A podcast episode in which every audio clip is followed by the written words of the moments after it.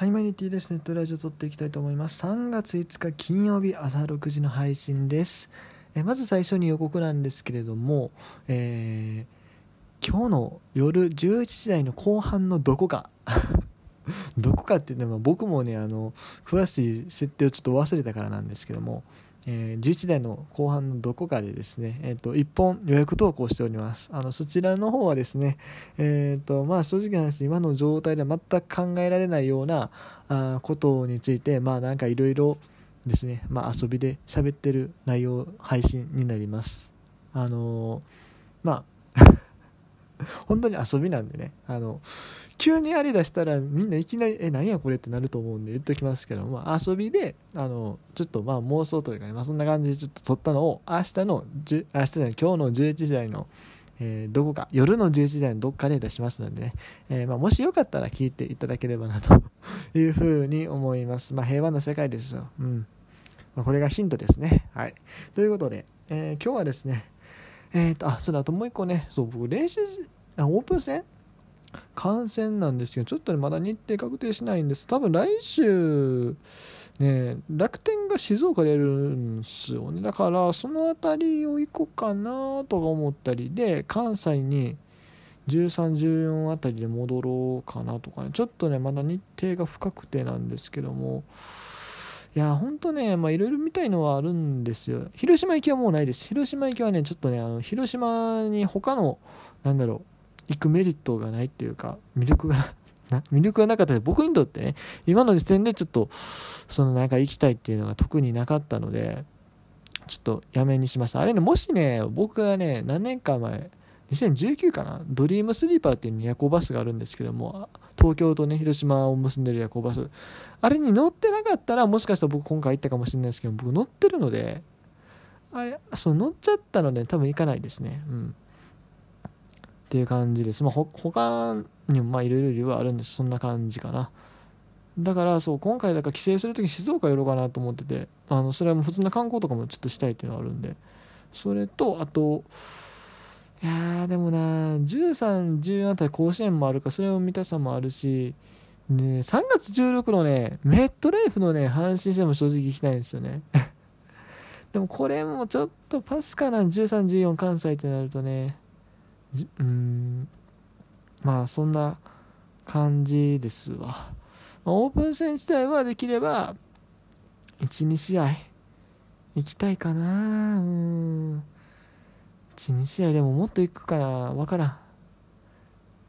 ん。場合によったら2021あたりのあの阪神オリックスのいつものオープン戦最後のやつも行くかもしれへんしちょっとまだ何とも言えないですね本当に。まあまあまあそんな感じです。はい。ということでちょっと本題戻りましょう。えっ、と今日は今日行われた練習試合でのオープン戦のね、えー振り返り。そう今日ちょうどねえっ、と昨日は昨日取り上げたのが、えっと日ハムとそれからもう一個オリックスのやつかな。だと思うんです。そう巨人ヤクルトをね、えっと取り上げてなかったです。今日は巨人ヤクルト日本ハム西武ということでまあうまいことバランス的にはいいのかなというところで見ていきましょう。えっとまずはじゃあ巨人ヤクルトから。ですが、まあ、一応映像でねダイジェストは両方ともちらっとは見たっていう感じにはなります。えー、と出場成績というかまずスタメン。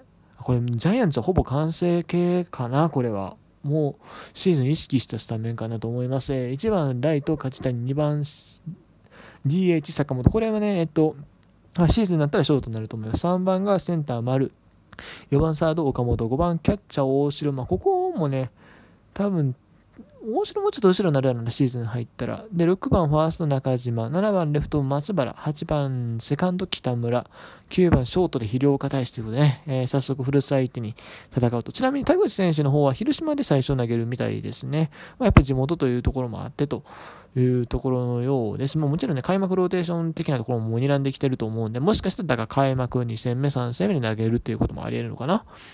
はい。というところです。で、えっ、と、ジャイアンツのピッチャーは、菅野、高木、ビエイラ、高梨、大竹、中川と。まあ、なんかお試し起用みたいな選手ももういないですね。あ、でもビエイラがなんか故障離脱やったっけ？なんかそん、デラロサか。デラロサやね。そう、なんかそんな話出てましたね。誕生日やのね。うん。というところです。まあ、ジャイアンツの投手陣非常に順調な仕上がりと見ていいのかな。まあ、高梨、大竹は失点はしてますが、高梨はこれホームラン誰に打たれたんや？あ西浦か 西浦ね、去年開幕した時ね、おって思ったんですけども、おーってなりましたね、やっぱり まあ多分シーズン入ってそんなボコスか打つ選手ではないと思います。まあ今日も、えっ、ー、と、3の2みたいですけどね、まあ、正直あの申し訳ないけど僕はそう思ってます。はい。そんな対するヤクルトのオーダー見ていきましょう。1番センター塩見、2番ライト坂口、3番 DH 青木のリチか。まあ、ここだからシーズンになったらレフト守るのかな。で、えっ、と、4番サード村上、5番ファースト内川、5番ファースト内川はこれもう開幕しためはこれでいくという話になりましたね。で、6番ショートが西浦。で、7番がレフト浜田。この選手は今若手の売り出し中の選手ですが、まあ、今シーズンまだちょっとなかなか厳しいんちゃうかなどうかなでも今日、守備でもね、あの、いいプレーありましたしね。うん、あんま守備の評価が高い選手じゃなかったと思うんですけど。で、8番キャッチャー、今年から背番号2に変えました中村悠平、そして9番がセカンドで太田健吾。あ、山田哲人がそう、今日、欠場したんですよね。だから実際シーズン入ったら、あー、まあ、1、2番のど、いや、どうかな。どこで山田テストを使うんだろう。でも、あ2番青木、3番山田かな。で、1番に坂口か塩見ってところでしょうかね。まあ、大体でもこれももうシーズン、そのまんまって感じかな。まあ、外国人はちょっとあれですけど、っていう流れになってきたかなというふうに思います。ヤクルトの投手陣、えー、先発が小川、3.2回被安打な。吉久さん。うーん。まあまあ、失点に抑えてますけど、うん。ちょっとあんま仕上がり的にはどうなんでしょうかね。はい。で、えー、それから長谷川、石山、石山がね、広岡に避難しましたと。で、それから清水、吉田というところですね。えー、まあやっぱこの話ですよね。広岡大使。うん、まあもちろんね、えっ、と、坂本の後継者っていうところ、もちろん期待されているところではあるんですけど、今シーズンに関してもセカンド争いに参戦させるということを原監督明言されてました。えー、今日はね、吉川直樹出ずというところで、まあ北村、広岡、吉川、この3人で、えー、セカンドのレギュラー争う形になるのかなというふうに思います。まあ他の選手ももちろんいますけどね、まあ基本はこの3人軸になってくるかなというところですよね。うん。まあ、原監督、相当吉川に不満があるみたいですね。なんかいろいろ見てる感じだと。まあ、守備はいいんだけれども、まあでも、彼ね、やっぱリード不満じゃないですか、どっちかというと。ところが、その枠がね、もう梶谷によって埋められてしまうと、それならもっと抱き型の選手を下位打線に置いた方がいいんじゃないかっていうところだと思うんですよね。そう、だから梶谷の加入っていうのは結構大きかったりするんじゃないかなと、僕は勝手に思ってます。うん。そう。だから下位打線に置くんやったら吉川まあ長打はないわけじゃないですけどもあどっちかというとまああの俊足交代じゃないですか。それよりもまあ北村とか広岡みたいなパンチ力のある選手が入った方がまあ守備面はちょっとあれかもしれんけどもチーム全体としてはあの強くなるんじゃないかっていうふうに原さんは考えてるんじゃないかなと思ったりもしますね。うん。えっと、あれやね、DH で使ったら坂本勇人をこう DH に回したりしながらショートでいろんな若手を試した、試せるという魅力もあるんやな、全世的に。それも認識できましたね。はい。まあ、そんなところかな。あ、どうぞ、並木くんが今日出てきて盗塁刺されたっていうね、大城に。そんなところも今日の試合のハイライトといったところでしょうか。そして、えー、次、日本ハム西武。ですが、これがね、えー、っと、まずライオンズのスタメンが、えー、っと、1番センター、川猫、2番ショート、源田、3番キャッチャー、森、4番ファースト、山川、5番 DH、栗山、6番セカンド、殿崎。まあ、ここまでまシーズン、もうほぼほぼこのままかな。昔さ、この時期にここまでスタメンクラス、レギュラークラスの選手、バンバン出てた？外国人以外。ねえ。なんかだいぶ世の中変わったような気が、昔もこんなん出てたかな？まあいいや、えっ、ー、とで、えっ、ー、と、7番以降はちょっとお試しかな。えー、ライト若林新人ルーキーですね。で、えーと、レフト鈴木翔平、で9番サードが、えー、佐藤隆星ですね、えーと、スピードスターというところで。スピードスター、それは、お前ちょっとそれはあかんで。今のはちょっとバカにしてるっていうかね、あれのとこあるんですけども。えっ、ー、と、日本ハムの方。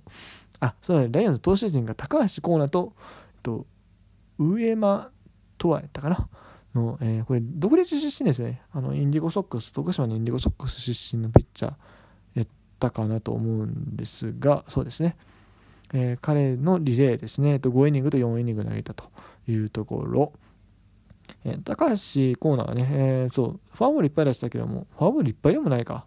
でもあんまテンポは良くないけどもなんやかんやで抑えたっていう感じ。でも開幕投手なんですよね。ライオンズ開幕戦相手どこかというとオリックスです。うん。山本由伸と投げ合うのにちょっと今日の内容で不安が残るんじゃないかっていうふうに、まあ、皆さん思われているところなんじゃないでしょうか。まあ、開幕戦ね、オリックスも何年連続で負けて、負けて、負けてまくってますから、本当にもう、噛みまくりやな。いや、もう何年連続か分かんないですよ。本当に、もう多分、7、8年とかで多分負けてんちゃうかな。